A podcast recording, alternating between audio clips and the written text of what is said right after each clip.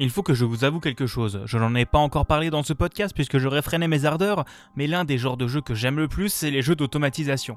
Et c'est un jeu qui répond parfaitement à cette catégorie dont on va parler aujourd'hui, Mindustries, développé par Anouken et une flopée de contributeurs. Je pense que je ne pourrais pas mieux décrire Mindustries qu'en disant de lui que c'est un mix parfait entre Factorio et un Tower Defense. Vous jouerez un petit drone ayant pour but d'envoyer un certain nombre de ressources dans l'espace à partir d'un hub central. Vous allez devoir commencer par récolter certaines ressources à la main, après quoi vous pourrez commencer à fabriquer des extracteurs de minerais qui récolteront pour vous.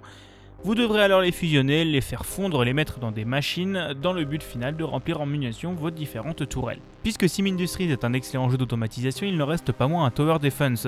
Votre objectif sera de survivre différentes vagues d'ennemis qui arriveront contre vous toutes les quelques minutes.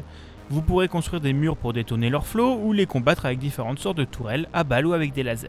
Et si jamais les ennemis dépassent vos protections, il sera toujours temps pour vous d'aller les attaquer au corps à corps avec votre drone.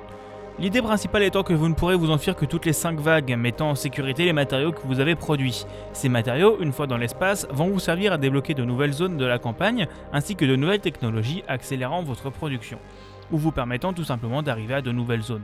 De nouveaux matériaux et machines se débloqueront au fur et à mesure de l'aventure principale, les cartes deviendront alors un capharnaüm de tapis roulants et machines, et votre objectif sera de tout faire rentrer dans le peu d'espace que vous aurez à votre disposition, comme dans beaucoup de jeux d'automatisation. Vous trouverez aussi dans le jeu un éditeur de map permettant de créer vos propres niveaux et de jouer sur les niveaux d'autres personnes, allongeant tout de même pas mal la durée de vie qui aurait pu être un peu courte s'il y avait eu juste les niveaux prévus dans le jeu. Pour info, Mindustry est un jeu totalement open source et gratuit, le développeur principal reste Anouken, mais d'autres personnes sont venues mettre leurs mains à la pâte pour aider à avancer dans le développement.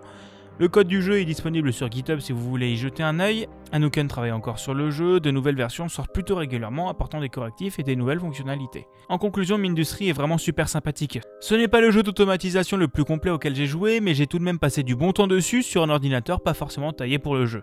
La partie Tower Defense m'a semblé un peu en arrière de la partie automatisation, je n'ai en effet jamais perdu à cause d'une attaque de monstre.